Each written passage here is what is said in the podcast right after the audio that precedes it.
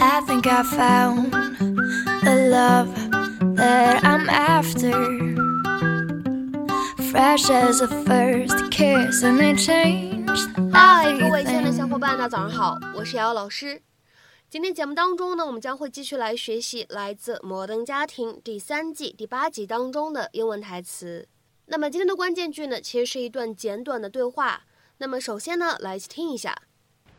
So, I guess I just felt a little left out today. Shut up. So I guess I just felt a little left out today. Shut up.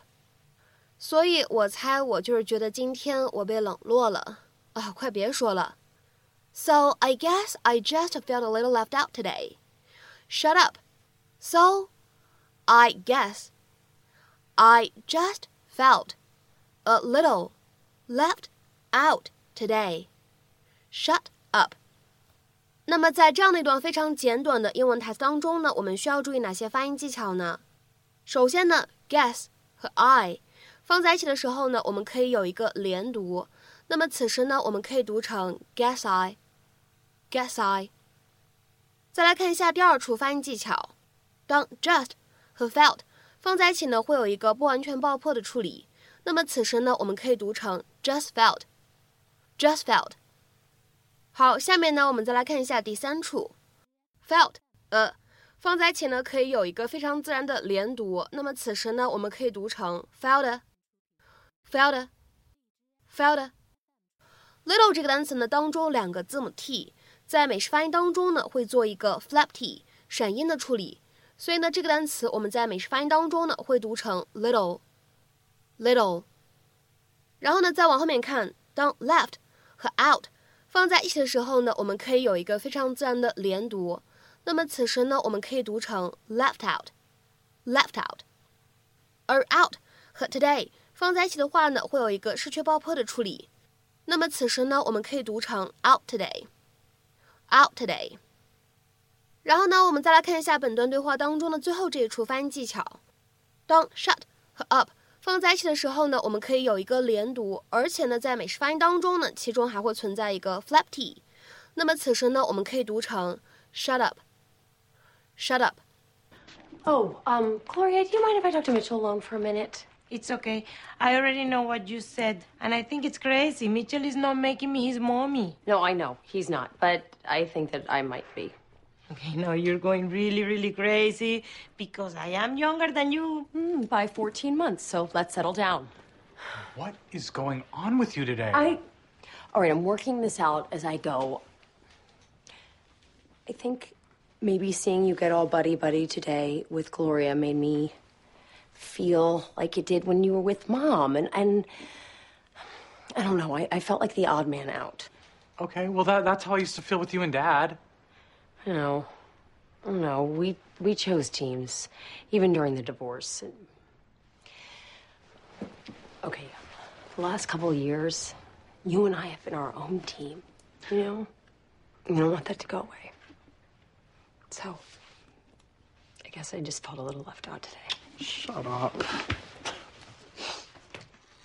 Okay, can you two try hugging a box so that your poor mother doesn't have to do all the hard work? I am sorry, Gloria, about all the mom stuff today. I just I got this crazy idea that you like Mitchell better than me. I do like Mitchell better than you. What? Ay, please. Are you going to honestly tell me that I'm your favorite person in this family? I'm not even your favorite Colombian in this family.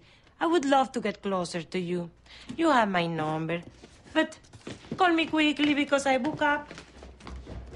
今天节目当中呢，我们来学习这样的一个短语，叫做 leave out something or somebody。这个短语呢，在口语当中可以用来表示 to ignore, forget, or exclude as from a group, activity, benefit, etc.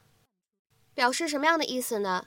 忽视、忽略某个人或者某个事物，或者呢，把某个人或者某个事物排除在什么什么之外啊，这样的意思。那么，当这个短语呢表示这样的意思的时候呢，我们经常会使用这个短语的被动语态的形式来造句。所以呢，各位同学其实会发现啊，咱们今天学习的这个短语和昨天学习的短语 autumn and out 可以当做近似表达，放在一起积累呢，挺好的。那么下面呢，我们来举几个例子。第一个，Of course I felt left out when you guys went to the concert without me。你们大家伙都去看演唱会了，不带我，我当然会觉得被冷落啦。Of course I felt left out when you guys went to the concert without me。下面呢，我们来看一下第二个例子。If you prefer mild flavors, reduce or leave out the chili。如果你想这道菜的口味不那么重的话，可以减少辣椒的量，或者不放辣椒。If you prefer mild flavors, reduce or leave out the chili。下面呢，我们再来看一下倒数第二个例子。 Now, have we left any country out？现在我们有把哪个国家漏掉吗？Now, have we left any country out？下面呢，我们再来看一下本期节目当中的最后这个例子。You know, it hurts your brother's feelings when he's left out like that. He just wants to be a part of your game.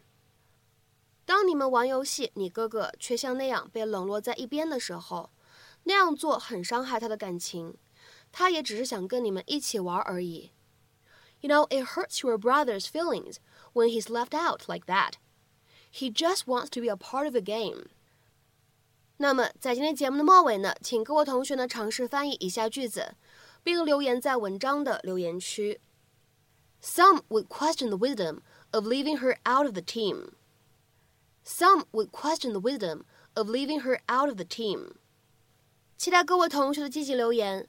我们今天这期节目的分享呢，就先到这里。明天的美剧口语分享当中呢，我们再会。See you tomorrow.